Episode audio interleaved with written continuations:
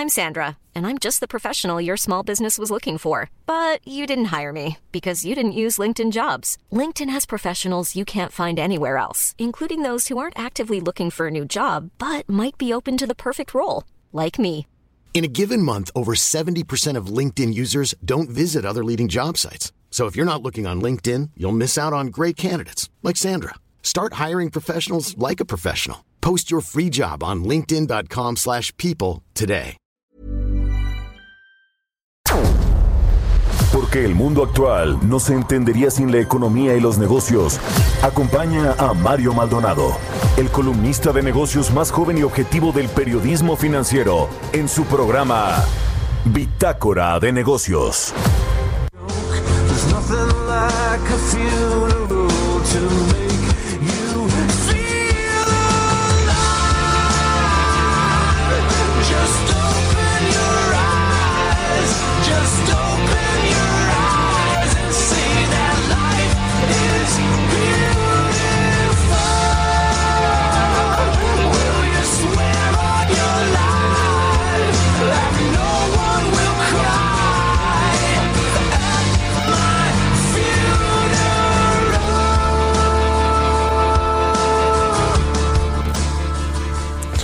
Tal? ¿Cómo están? Muy buenos días. Bienvenidos a Bitácora de Negocios. Yo soy Mario Maldonado y me da mucho gusto saludarlos en este jueves 24 de septiembre del 2020. Saludo con mucho gusto a quienes nos siguen a través de la 98.5 aquí en la Ciudad de México, en Guadalajara, Jalisco por la 100.3 de FM y en Monterrey, Nuevo León por la 90.1 de FM. Y, saludo también con mucho gusto a todas las emisoras que nos retransmiten en otras ciudades y estados de la República Mexicana, a quienes entonces eh, siguen también a través de la página eh, her- el hera- heraldodemexico.com.mx y ahora sí arrancamos este día con música como siempre. Esta canción que estamos escuch- escuchando se llama Life is Beautiful. Es de 6 am y esta semana estamos escuchando artistas que cumplen años esta semana y el vocalista de esta banda de 6am se llama James Michael, es compositor y cantante y bueno pues cumple años esta semana. Vamos a entrar a la información, hablaremos con Roberto Aguilar como todos los días sobre los temas financieros más relevantes. Se prolonga la volatilidad financiera global, el dólar sigue subiendo imparable y el peso, bueno, pues de las monedas más afectadas. Francia, un país que retoma restricciones de movilidad social, mientras que, ya le decía, el tipo de cambio perdió 3% ayer, 2.8%, trae una depreciación anual de 18%, en las últimas cuatro jornadas se ha depreciado casi 7% el peso, así que bueno, vamos a entrar a ese asunto del eh, tipo de cambio con Roberto Aguilar, hablaremos también con Gerardo Flores, como todos los jueves, nuestro colaborador aquí en Bitácora de Negocios, sobre que México planea suspender las plataformas digitales extranjeras, eh, que las plataformas digitales extranjeras paguen impuestos, más bien eso es lo que se está planteando, vamos a eh, platicar como- con, con, eh, Gerardo de este asunto y también de algo del espectro radioeléctrico que se va a aumentar el costo para los operadores. Ya hablamos de eso la semana pasada, pero vamos a ver qué se está pudiendo hacer allá en el Congreso para modificar esto. También vamos a platicar con Paul Sánchez, director general de Ombudsman Energía México, sobre este asunto de los reguladores que parece que ya están eh, avalando lo que les comentó el martes el presidente López Obrador sobre la política energética, los reguladores del sector energético, la Comisión Nacional de Hidrocarburos, la Comisión Reguladora de Energía, el SENACE, eh, eh, todos estos organismos que bueno pues eh, fueron creados con la reforma energética precisamente pues para regular y darle estabilidad al sector. Y ayer por cierto renunció el director del SENACE precisamente por este asunto de que no quiere eh, pues eh, ceñirse completamente un organismo independiente a lo que es la política gubernamental de energía. Vamos a entrar a este asunto y platicaremos también con Armando Zúñiga, presidente de la Coparmex Ciudad de México, sobre la propuesta que está haciendo este organismo patronal para condonar eh, impuestos, para condonar eh, impuestos a empresas, para impulsar el empleo. Así que quédese con nosotros aquí en Bitácora de Negocios, se va a poner bueno, ya es jueves además. Vámonos con el resumen de las noticias más importantes para arrancar este día.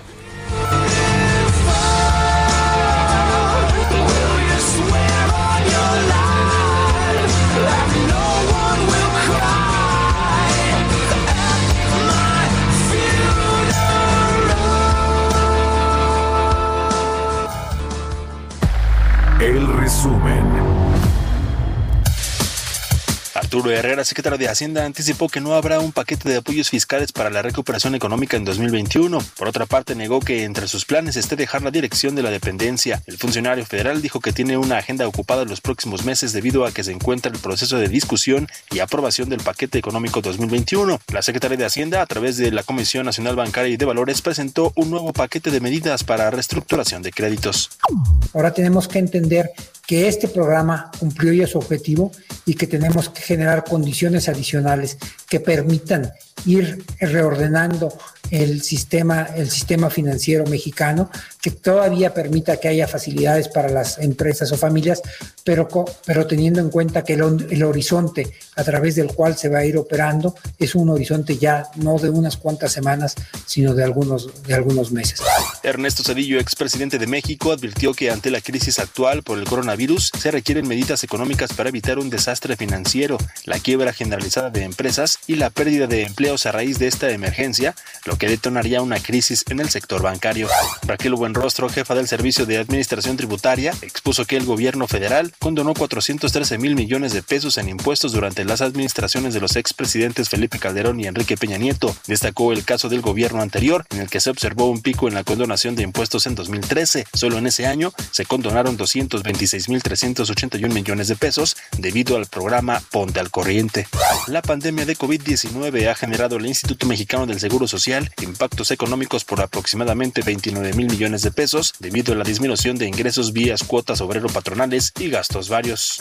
La bancada del Partido del Trabajo en la Cámara de Diputados propuso una iniciativa de ley para eliminar a las administradoras de fondos para el retiro y transferir sus fondos a las instituciones de seguridad social del Estado. Mario Delgado, jefe de la bancada de Morena, calificó dicha iniciativa de ley como inviable. Bitácora de negocios en El Heraldo Radio. El editorial.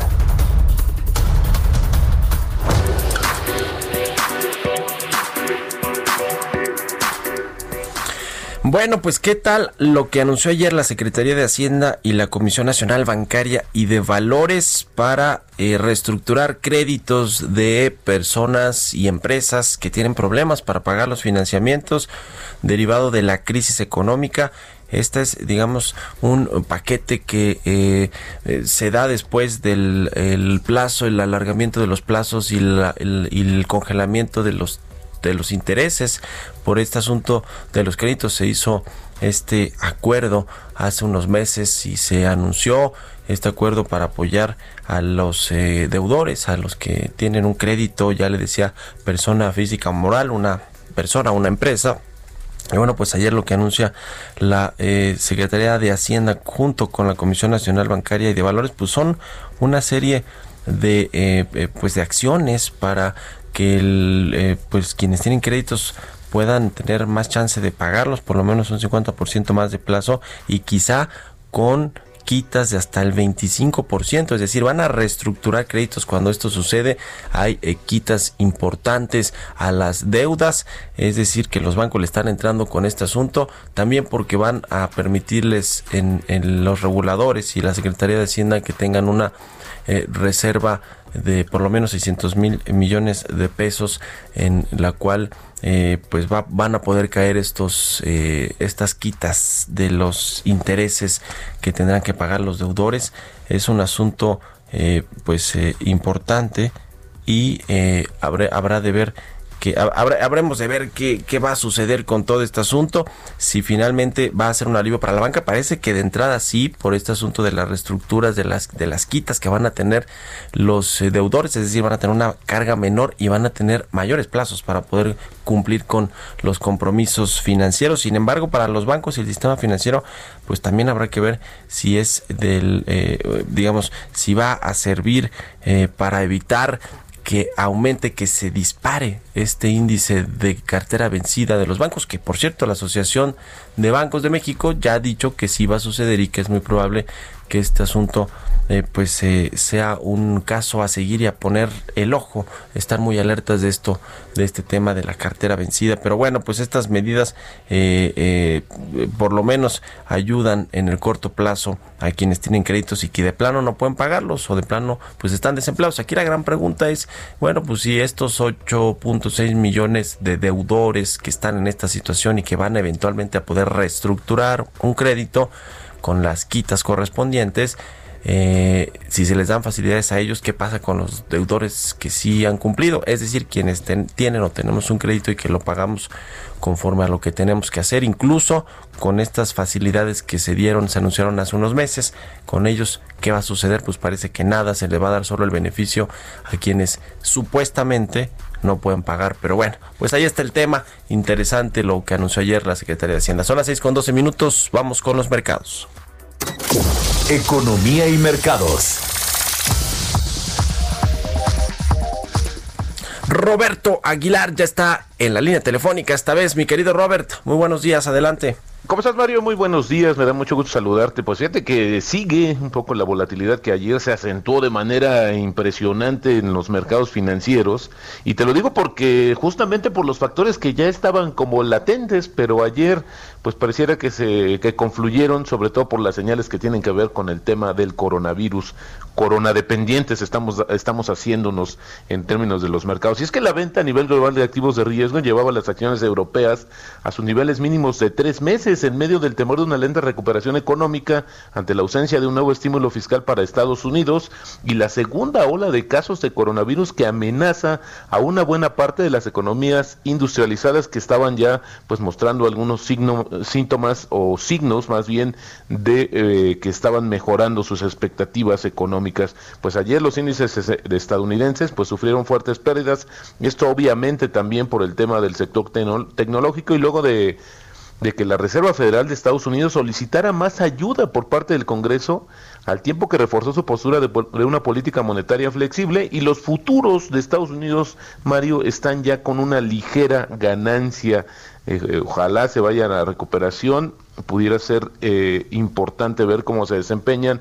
Mientras tanto, Francia se convirtió en el último país europeo en volver a implementar restricciones ante el aumento de casos, el gobierno francés develó un mapa de zonas de peligro y dio unos días de margen a las autoridades de localidades más afectadas para endurecer las medidas o arriesgarse a que se declare potencialmente una nueva emergencia sanitaria. AstraZeneca sigue a la espera del visto bueno del regulador de medicamentos estadounidenses para reiniciar el ensayo clínico de su potencial vacuna en Estados Unidos. Bueno, esto está detenido en Estados Unidos. Fíjate, es una cuestión muy interesante también porque en esta- Estados Unidos también ha hecho ya compras anticipadas de esta potencial vacuna. Y por el otro lado, el Fondo de Riqueza Soberano de Rusia y su socio Chemrar van a suministrar el fármaco Abifair para tratar el COVID-19 a otros 17 países, incluyendo Brasil, Argentina y Chile. Este medicamento obtuvo la aprobación regulatoria del Ministerio de Salud ruso en mayo y está basado en una sustancia que se llama Favipiravir, un fármaco desarrollado en Japón y que es ampliamente utilizado para tratamientos virales y los ensayos clínicos justamente en Japón y Rusia pues han confirmado la eficacia de los dos medicamentos. Esto lo dijo el Fondo de Inversión Directa de Rusia en un comunicado que dio a conocer hoy muy temprano y ayer pues el dólar pues subió por cuarta sesión consecutiva, de hecho sigue subiendo y se negoció en máximos de más de ocho semanas en medio de una caída de las acciones estadounidenses por el temor de, de los inversionistas sobre el ritmo de recuperación económica. Luego, pues básicamente los rebrotes de coronavirus y débiles datos en Europa, que estos pues hicieron que el euro, su moneda, bajara y esto también ayudó a fortalecer a la divisa estadounidense. Y justamente como resultado de este fortalecimiento, pues el tipo de cambio se depreció cerca de 3% ayer a su nivel más débil en seis semanas ante el fortalecimiento justamente del, del dólar en medio de las persistentes preocupaciones sobre el futuro de la frágil economía mundial. Y también pues eh, estamos esperando pues justamente eh, la, la decisión o el anuncio de política monetaria hoy del Banco Central, del Banco de México, y bueno, pues eso también es un tema que está eh, a los ojos de los inversionistas, sobre todo porque se está eh, eh, pues ya anticipando una reducción de un cuarto de punto, está ampliamente, esas son las expectativas que tiene el mercado, pero bueno, había que ver cuál es la postura y sobre todo si hace alguna indicación sobre cómo está dándose el desempeño desde el punto de vista del Banco de México de la recuperación de la economía. Fíjate que después de, las, de que la semana pasada alcanzó su mejor nivel en más de seis meses, el peso, el tipo de cambio se ha depreciado desde el viernes más de 7% y en lo que va del año, pues ya como una, una pérdida de 18%. De hecho, en estos momentos Mario está cotizándose en 22.36. Ayer el máximo que tocó fue el 22.53 y con esto ya lo comentábamos que se había esfumado la ganancia, eh, la recuperación en el mes. Ahora tenemos una depreciación de 2.2% en el mes y ya la depreciación en el año, Mario, está superando el 18%, 18.20 para ser más exactos. Y la economía de Estados Unidos podría enfrentar más ejecuciones hipotecarias y bancarrotas de empresas justamente en el otoño e invierno boreal. Si hay un aumento en las infecciones y no se produce una nueva ayuda fiscal, condiciones que podrían dificultar que consumidores y compañías accedan al crédito. Esto lo dijo ayer el presidente de la Reserva Federal de Boston, Eric Rosengren, y los bancos comunitarios y regionales podrían especialmente bajo presión si hay un aumento en la morosidad en los préstamos de bienes raíces comerciales en momentos en que las empresas tienen dificultades para mantenerse funcionando. Esto lo dijo el funcionario de la Reserva Federal y ahora muy en línea con lo que comentabas en tu editorial, Mario, porque pues esta situación del rescate que están haciendo o, o el programa de ayuda, pues tiene que ver también con una situación de cuidar el sistema bancario nacional, porque sí, el, el incremento de, imagínate si esto no se hubiera implementado, tendrías más de 8 millones de créditos que pues no estarían pagándose y tendrían que registrarse como cartera vencida y esto pues tendría que ser un impacto bastante fuerte para la banca en México. Y se dio a conocer el dato de la inflación, Mario, de la primera quincena de septiembre, el dato anual es de 4.10%, fue arriba de las estimaciones y prácticamente el mismo nivel de la quincena pasada. El tema, Mario, es que fíjate que lo que preocupa es que ya el, el aumento de los precios está tocando pues algunas cosas que se supone o que por lo menos ese era el ofrecimiento del gobierno actual no iban a ser afectadas. ¿Y a qué me refiero? Pues básicamente lo que está subiendo más son los derechos de suministro de agua, energía eléctrica y también la gasolina.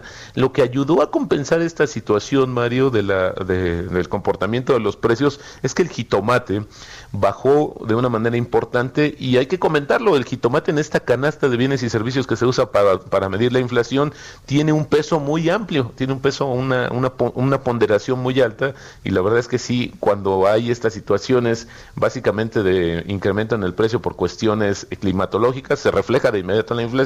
Ahora bajó y esto ayudó también a permear un poco el tema de la inflación, pero te decía, 4.10% el dato de la inflación eh, del, hasta la primera quincena de septiembre en su tasa anual, arriba, sí, también de la meta de lo que establece el Banco de México, que es 3 más menos un punto porcentual, y pareciera que también podrá, por ahí podrían darse algunas presiones. Por eso también es importante, Mario, conocer cuáles son los argumentos que hoy justamente nos da eh, el Banco de México en su decisión de política monetaria. Por ahí de la una de la tarde vamos a saber qué fue lo que decidió la Junta de Gobierno, Mario.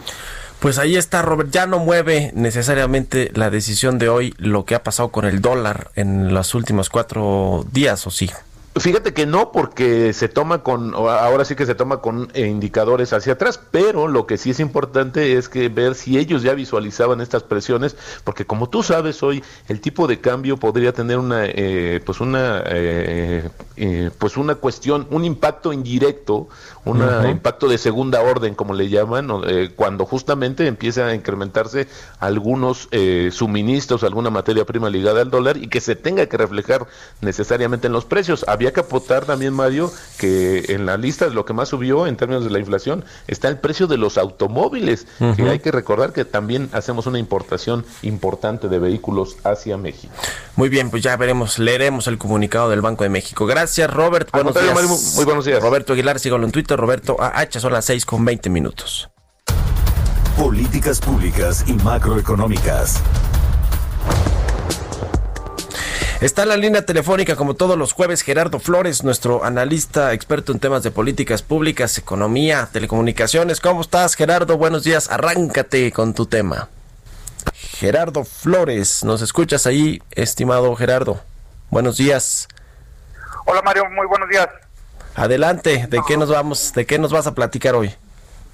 Sí, claro. Mira, eh, la idea es hablar sobre la propuesta que trae la Secretaría de Hacienda en el paquete económico 2021, concretamente en la parte de la ley de ingresos, de, perdóname, de la ley del IVA, eh, donde eh, están regresando o reintentando proponer un mecanismo que, que habían incluido en el paquete para este año, para el 2020, y que en aquel momento el Congreso les desechó. Me refiero a la idea de bloquear las plataformas digitales eh, extranjeras cuando éstas no cumplan con su obligación de enterar el IVA en México. Como recordarás, es una obligación que se impuso a finales del año pasado para hacer eh, vigente a partir de julio de este año.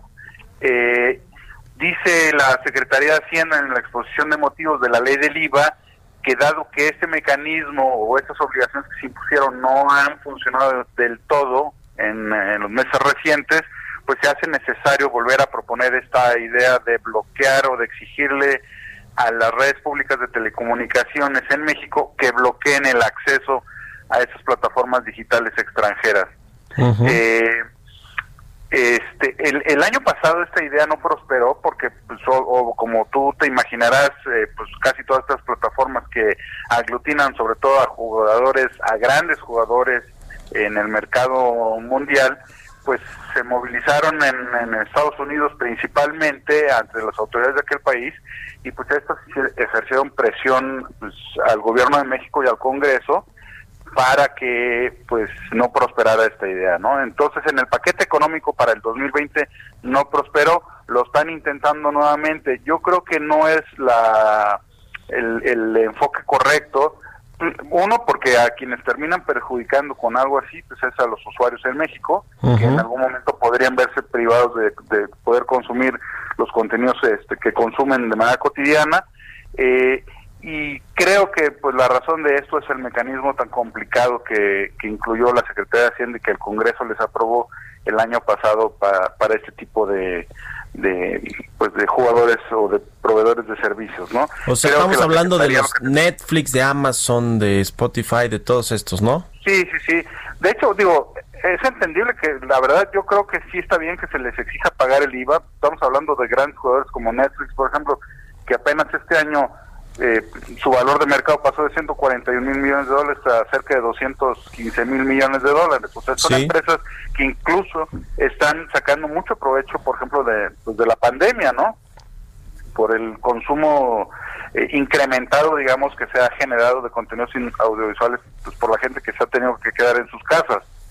Eh, pero me parece que lo que lo que está complicado o es incorrecto es el mecanismo tal como lo diseñó la Secretaría de Hacienda y que en lugar de buscar estar imponiendo nuevamente un castigo que es este, bastante fuerte, Sí. lo que debería tratar de hacer es rediseñar la forma en la que sus obligaciones deben eh, pues hacerse vigentes en México, ¿no? Es el que paguen el IVA en México. Sí, bueno, pues ya lo estaremos viendo a ver qué sucede con este asunto. Yo escucho al secretario de Hacienda siempre muy, eh, eh, pues, eh, eh, echado para adelante con respecto a regular eh, con los impuestos a estas empresas. Pero en fin, gracias mi querido Gerardo, muy buenos días. Muy buenos días, Mario. Un saludo para ti todos. Gerardo Flores, síganlo en Twitter, Gerardo Flores R. Vámonos a una pausa, volvemos.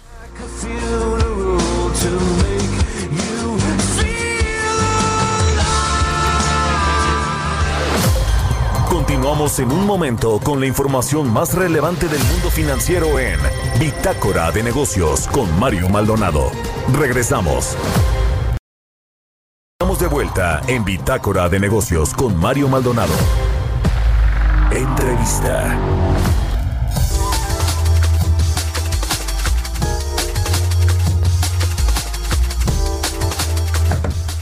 Ya estamos de regreso aquí en Bitácora de Negocios. Son las 6 de la mañana con 30 minutos tiempo del centro de México. Vamos a platicar con Paul Sánchez, director general de Ombudsman Energía México, pues sobre este asunto de los reguladores eh, que se reunieron con el presidente Andrés Manuel López Obrador el martes allá en Palacio Nacional, por lo menos cuatro de los reguladores del sector energético, la Comisión Reguladora de Energía, la Comisión Nacional de Hidrocarburos, el Centro Nacional de Control de Gas Natural, el Senagas, y eh, bueno, pues allí se planteó por parte del presidente del gobierno federal eh, la política energética, que bueno, pues no es un secreto a voces, se quiere hacer una contrarreforma a lo que se implementó en el sexenio pasado, la apertura eh, de los sectores de hidrocarburos, del sector eléctrico y por supuesto la llegada de inversión privada a estos dos sectores estratégicos para la economía nacional. El gobierno federal quiere regresarle el eh, poder, todo el poder a la CFE y a Petróleos Mexicanos y quiere hacer un lado marginar a los eh, a la inversión privada de alguna manera y esto pues parece ser que está siendo aceptado por estos organismos reguladores, por lo menos eso fue lo que trascendió de la reunión del martes. Y bueno, tan tan fue así que ya le comentaba al inicio del programa que eh, pues el, eh, al parecer el, el titular del SENACE ayer renunció a su cargo y bueno pues hoy se estaría haciendo oficial este tema y obviamente tendría que ver con este con este asunto el Centro Nacional de Control de Energía que tiene que ver con el sistema eléctrico y con este asunto de los de los permisos en fin de, de todo este tema el experto es eh, Paul Sánchez cómo estás Paul qué gusto saludarte buenos días Mario, un gusto saludarte a ti y a todo el auditorio. Muchas gracias por la invitación. ¿Cómo ves este asunto de los organismos, entre comillas, autónomos del sector energético que ya pues se les venía minando su campo de acción, eh, sus facultades, se les dio menos presupuesto de hecho para el próximo año, o eso lo fue lo que planteó Hacienda, y ahora, después de esta reunión, pues viene eh, que al parecer pues este asunto de que se van a ceñir a la nueva política energética. ¿Qué, ¿Qué opinas? A ver, danos tú todo tu, tu, óptica, tu punto de vista al respecto. Pues, eh, pues que estamos ante un embate de, de, la reforma energética por ejecución. No, no estamos haciendo, no se están haciendo ningún cambio legal. Están buscando huecos para tratar de, modificar, digamos, el espíritu de la ley para, digamos, generar estos cambios eh, y fortalecer a la CFE y a Pemex, ¿no? Que es, que es quizás las, las cosas más grandes que, que, que se ha discutido. El gran problema que tenemos con eso es que es violatorio no solo de las leyes, sino de la Constitución. Desde la reforma energética, la Constitución establece que la generación, la comercialización, el transporte, el expendio eh, de gasolina, este, todas muchas de las actividades que antes se realizaban solamente de manera exclusiva a través de CFE y Pemex, ahora las pueden realizar los privados y están amparadas ante el principio de libre competencia y libre eh, concurrencia y el Estado debe castigar severamente, dice la Constitución, cualquier intento de beneficiar a una empresa, ya sea del Estado, Pemex y CFE. Entonces, eh, estamos viendo cómo esto sería violatorio no solo de las leyes, sino de la Constitución. Este es el gran problema que tenemos porque eh, además no pueden, digamos, hacer una ejecución retroactiva y empezar a quitar derechos. Eh, como bien dices, ya se habían estado minando a estos, a estos actores, tenemos un proceso de captura regulatoria y no solo eso, como bien dices, se ha disminuido el, el, presupuesto que se tenían asignados e incluso se rumora que el se va a recortar unas eh, unas 200 plazas, ¿no? O, eh, que va a operar con el mínimo de personal uh -huh. y va a operar muy ligado a lo que CFE ordene. Uh -huh. Pues sí, ese es el asunto. Eh, eh, ¿qué, ¿Qué opinas de la renuncia del titular de, de este Centro Nacional de Control de Energía eh, que trascendió ayer y que al parecer pues, se va a oficializar el día de hoy?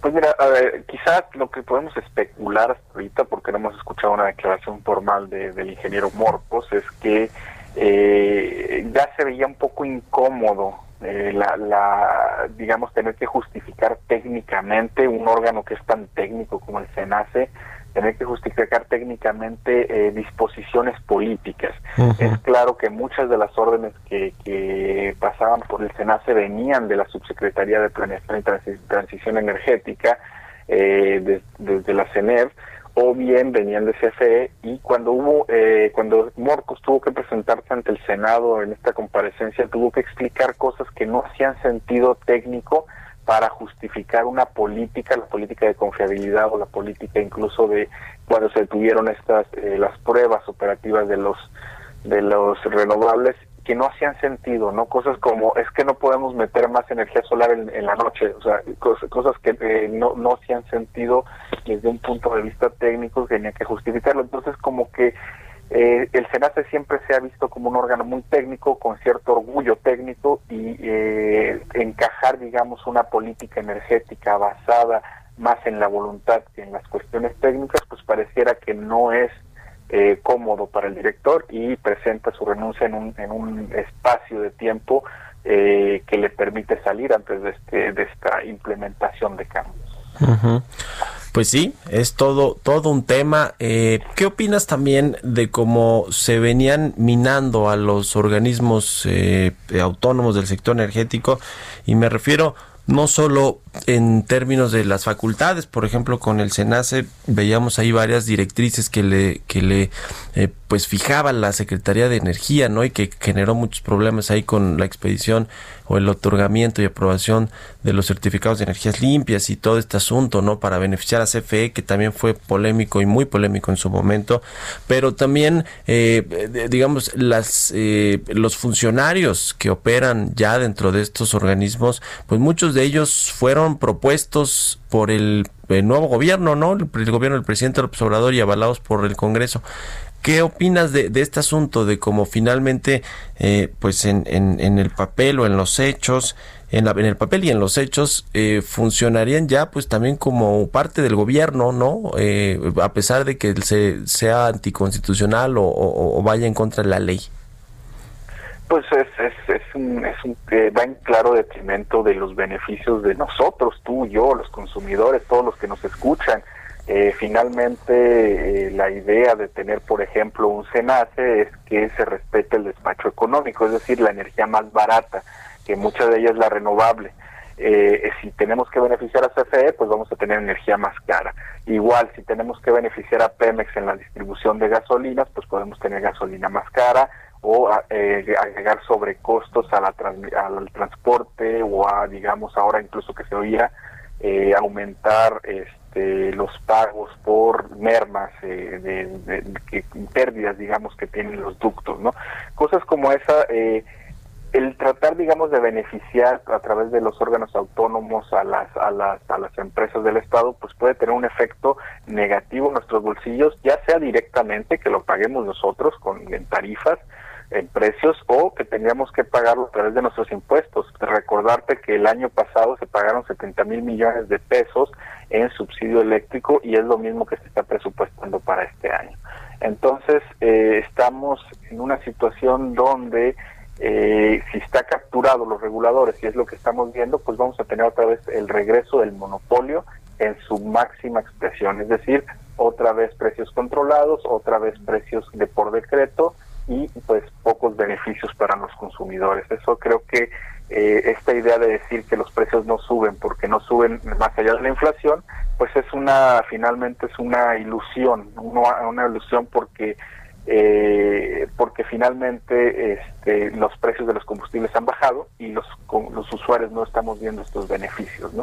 Uh -huh. eh, ese es el gran problema que yo veo si, si, sigue este, este proceso de captura regulatoria y de funcionamiento desde decreto ¿no? Eh, del sector energético.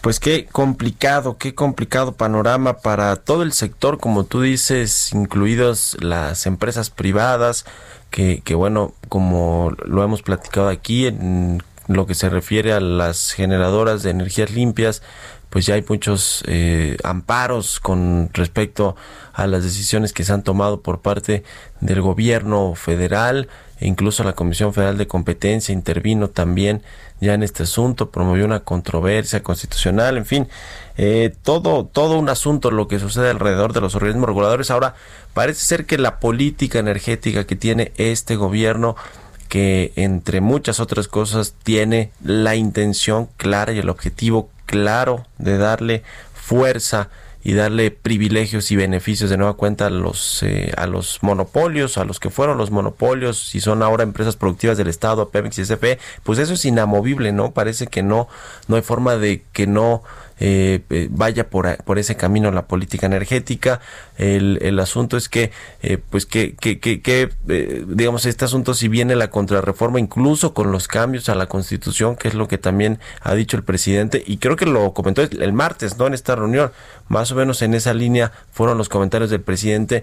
Si ustedes nos ayudan con estas, eh, estos puntos y estas intenciones que tenemos para generar la nueva política energética, pues no habría que hacer los cambios constitucionales que requeriría una contrarreforma, pero si no, sí los hacemos, ¿no? Creo que el presidente está muy claro en eso, eh, Paul. E- ese es el mandato, ese es el mandato, es eh, ayúdenme a hacer esto sin hacer un- una reforma energética o va a haber una reforma energética constitucional, lo cual nos pasaría de un modelo muy raro de, de en menos de cinco o seis años, estamos volviendo a un modelo eh, otra vez de implementación difícil eh, y que no puede sostenerse en el tiempo, Mario, por lo cual eventualmente tendríamos otra reforma de la contrarreforma de la reforma. Entonces, eh, sí, ese es el mandato, es el claro mandato de la política energética actual y sin duda este será, eh, pues veremos hasta dónde llega, ¿no? Si, si termina en una constitución, en una reforma a la constitución de las leyes o si termina simplemente en modificaciones por decreto y acción. Pues esta ya- última, por cierto, Sí, sí, perdón, sí. esta última, por cierto, pues tiene, eh, puede tener incluso lo que llaman responsabilidades administrativas, pero bueno, eso se queda ya en, en otro tema. Pues qué cosa. En fin, te agradezco mucho, eh, Paul Sánchez, director de Ombudsman Energía México, que nos hayas tomado la llamada aquí en Bitácora de Negocios y muy buenos días. Muchísimas gracias, Mario. Un saludo a todos. Un saludo igualmente. Bueno, pues qué asunto, qué asunto este del sector energético. Vamos a otra cosa, 6 con 42. Historias empresariales. Bueno, pues en este, eh, en esta guerra, en esta pelea de las redes sociales, Pinterest lanzó su propia versión de Instagram Stories. Esta red social pues hizo oficialmente el lanzamiento de sus propias stories y con esto los usuarios ya pueden crear historias visuales y elaborar videos paso a paso. Vamos a escuchar esta pieza que nos preparó Giovanna Torres. Otra aplicación que suma la herramienta de Stories a su plataforma es Pinterest. La función llamada Story Pins, similar a Instagram Stories, permite crear videos cortos con filtros, voz en off, música y efectos integrados para compartirlos desde tu perfil. Sin embargo, esta herramienta estará solo disponible para creadores seleccionados. A través de la nueva función, los creadores de contenido podrán conocer también más a detalle las estadísticas de sus publicaciones, como el alcance y nivel de interacción y localización de sus seguidores. El objetivo de esta nueva función es crear una mayor comunidad positiva dentro de la plataforma y aportar al engagement de los creadores. Por ahora, StoryPins solo estará disponible por invitación y aunque no será totalmente exclusivo, tendrá esta modalidad para asegurar que el tono de la conversación se mantenga positivo, inspiracional, para que sea contenido útil y no solo que te pueda gustar. Un Story Pin te ofrece toda la información que necesitas para hacer una receta o una manualidad paso a paso, sin necesidad de compartir un contenido desde otro sitio web. Podrás añadir comentarios o fotos a un Story Pin y podrás guardar las historias en tus tableros. La idea que comenzó con Snapchat se expandió a Facebook, Instagram, Twitter, se suma a la tendencia en plena temporada de confinamiento, pues la creatividad toma un nuevo impulso que ofrece contenido inspirador. Para Bitácora de Negocios, Giovanna Torres. Entrevista.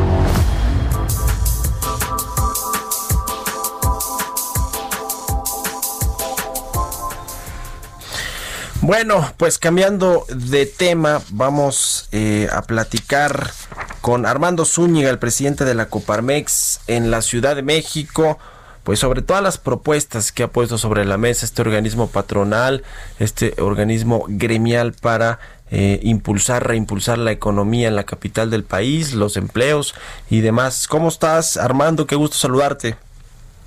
Hola Mario, buenos días. Muy bien, muchas gracias. Oye, a ver, pues ustedes han puesto sobre la mesa junto con la Coparmex a nivel federal eh, o a nivel pues, de la República Mexicana varios eh, temas que tienen que ver con la reactivación económica en México y, ustedes en particular aquí en la capital del país. Eh, una tiene que ver con esta eh, propuesta de activar comités de emergencia para fomentar el crecimiento económico por alcaldías. También este asunto de el impuesto sobre nómina que se propone eh, dejarse de, cobrar por un tiempo. En fin, cuéntanos por favor qué es lo que eh, pide la Coparmex a los gobiernos locales, al gobierno capitalino para impulsar la economía de nueva cuenta. Sí, con mucho gusto. Pues mira, estamos ah, muy preocupados por esta parte de que muchas empresas están en riesgo. De acuerdo al Seguro Social, más de 2.000 empresas han dejado ya de, de cotizar y estarían en riesgo muchas más. En la Ciudad de México hay casi 500.000 unidades económicas. Y bueno, con todo lo que ha pasado, estarían en riesgo casi el, el 30%. En empleo, pues se ha perdido 200, 220 mil empleos. Y bueno, ante este panorama, nosotros proponemos la instalación de un comité de alto nivel para la reactivación económica, que esté integrado con la jefa de gobierno, por sus secretarios, por los integrantes del Congreso de la ciudad, los, los liderazgos de la iniciativa privada, especialistas de universidades, de sectores sociales, y esto con el fin de identificar eh, las mejores acciones de política pública y enlace con la sociedad para enfrentar la pandemia. El primer paso pues es disminuir los, los contagios y eh, de la mano va el, reactivar la, la economía, el empezar a, a generar este, nuevos empleos.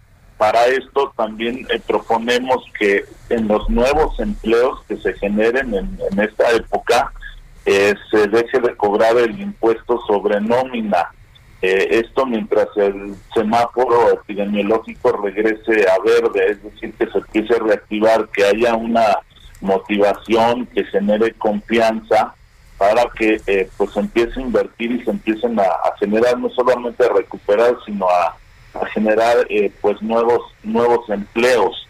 También eh, pues proponemos eh, que se debe de motivar la atracción de la inversión en la Ciudad de México eh, pues esto con esquemas e incentivos que faciliten la llegada de pues de estas inversiones eh, eh, activar el comité de emergencia para el fomento de la en las alcaldías, trabajar de la mano con cada alcaldía para identificar las acciones específicas para generar apoyos a las empresas y los empleos formales. A grandes rasgos esto es lo, lo que estamos proponiendo. ¿Y qué respuesta han tenido del gobierno? ¿Cuál es la interlocución que tienen con pues los eh, encargados de la política económica, eh, de la política fiscal para que pueda pues ser esto una realidad? Sí, bueno, nosotros ya mandamos nuestras propuestas, ya hemos tenido una reunión con el secretario de Economía, con Fadala Cavani, este, también ah, nos reunimos con la secretaria del Trabajo, ahí tenemos reuniones ah, constantes, también encaminadas a la, a la reactivación, con sindicatos, con las autoridades este, y con nosotros como representantes de la parte patronal pero pues esperamos que en las siguientes semanas tengamos ya la instalación de este comité de alto nivel que proponemos, sobre todo pues para empezar a, generar las mejores ideas para aportar. Viene también eh, lo del presupuesto, nos preocupan la- los recortes que, que pudiera haber y bueno, pues nosotros quisiéramos aportar para que el- los recursos que se tengan pues se puedan invertir en donde mejor eh, mejor reactiven la economía donde eh, digamos que pues que más se más se apoya tanto a las empresas como a los desempleados Ujú. Bueno, pues eh, eh, ahí está la, la propuesta de la Coparmex. Vamos a ver si el gobierno y como tú dices el secretario de Economía aquí en la capital pues toma cartas en el asunto para reactivar eh, tantos eh, miles de empleos. Eh, ¿cu- ¿Cuántos empleos se han perdido aquí en la capital del país en lo que va del año y también con la recuperación que ya hubo en los meses de julio y agosto? ¿Cómo, cómo está Bueno, la cifra total? En, en la Ciudad de México hablamos de 220 mil. A nivel nacional, en las últimas semanas se, se reportó una recuperación. Sin embargo, en la, en la Ciudad de México sigue la caída, aunque menor, pero sí siguió la caída. Y esto es porque en, en los estados o en regiones, pues están las plantas de manufactura, que ellos, ah, eh, pues por ejemplo, el sector automotriz brinda muchos empleos, pero en la Ciudad de México, pues básicamente es el comercio, el turismo, en fin, aquí no tenemos ya más grandes empresas de manufactura y este se, pues aquí se demuestra cómo no se, no se detiene la caída todavía.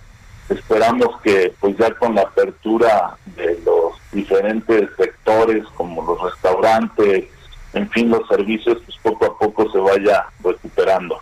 El, te- el tema de los semáforos aquí en la Ciudad de México apenas eh, eh, se, se reabrieron, por ejemplo, los gimnasios, ¿no? Hace unos días y otras actividades eh, económicas también comienzan ya pues a tomar de nueva cuenta su, su, su cauce. Eh, eh, ¿Qué opinan de cómo se ha ido manejando el tema de los semáforos epidemiológicos aquí en la capital? Pues mira, yo creo que se tiene que hacer conciencia con nuestra sociedad y bueno, pues ahí lo- los empresarios, las empresas han hecho grandes esfuerzos para capacitar a la gente, para dotarlos de los equipos, sin embargo sigue habiendo ahí áreas de oportunidad en el transporte público, en los fines de semana, donde pues se va se van relajando estos cuidados. Eh, nosotros sí hemos sugerido que eh, paulatinamente tienen que irse abriendo ya los sectores para que el daño pues sea menor, sobre todo a la, a la economía. Eh, una, un sector importante que va a contribuir pues es el de las universidades. Es, ya de hecho nosotros estamos trabajando en algunos protocolos con los rectores pues para ver que, que regrese ya a, clases lo más pronto posible, pero obviamente pues será con, con muchas eh, este, precauciones y protocolos estrictos. Bueno, pues estaremos pendientes. Muchas gracias Armando Zúñiga, presidente de la Coparmex Ciudad de México, por haber tomado nuestra llamada y muy buenos días. Al contrario, Mario, muy agradecido por el espacio, excelente día. Igualmente para ti. Ya casi nos despedimos. Oiga, fíjese que esta cruzada que tiene el Servicio de Administración Tributaria que encabeza Raquel Buenrostro para aumentar la recaudación fiscal a través de los grandes contribuyentes, en su mayoría, es decir, de las grandes empresas que generan pues mucho ISR y muchos impuestos en términos generales y que bueno pues eh, presentaba Raquel Buenrostro una tabla muy interesante so- sobre el porcentaje que representan estos grandes contribuyentes el 0.02% del universo de los pagadores de impuestos aquí en México, sin embargo generan 50% de los ingresos para el gobierno federal, 51%, es decir, el 0.02% de los contribuyentes en el país, que son estos grandes contribuyentes, es decir, las grandes empresas, generan el 50% de toda la recaudación fiscal que obtiene el gobierno.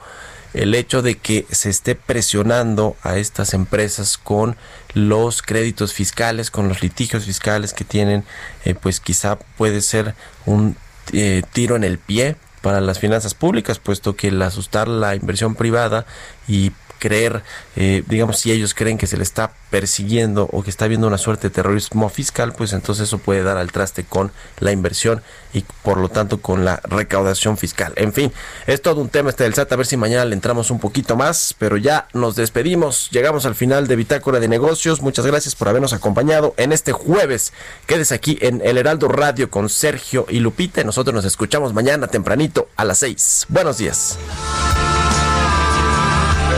Just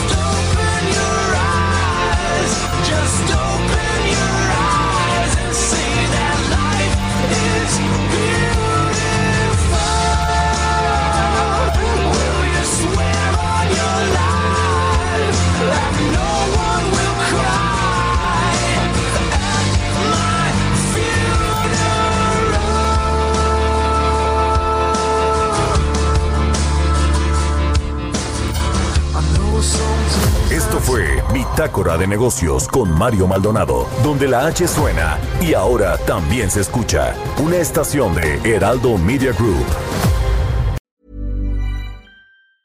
Mom deserves the best, and there's no better place to shop for Mother's Day than Whole Foods Market. They're your destination for unbeatable savings, from premium gifts to show-stopping flowers and irresistible desserts. Start by saving 33% with Prime on all body care and candles. Then get a 15-stem bunch of tulips for just $9.99 each with Prime. Round out Mom's menu with festive rosé, irresistible berry chantilly cake, and more special treats. Come celebrate Mother's Day at Whole Foods Market.